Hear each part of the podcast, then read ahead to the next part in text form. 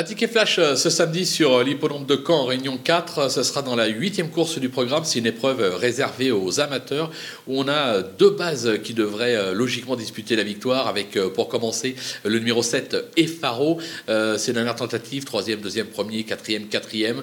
C'est l'entraînement de Dominique Locneux au papier. Le cheval est totalement déclassé. On va lui associer le numéro 3, Expeditius, qui reste sur une deuxième place, puis avant quatrième, cinquième, troisième, deuxième, premier. Un cheval très régulier.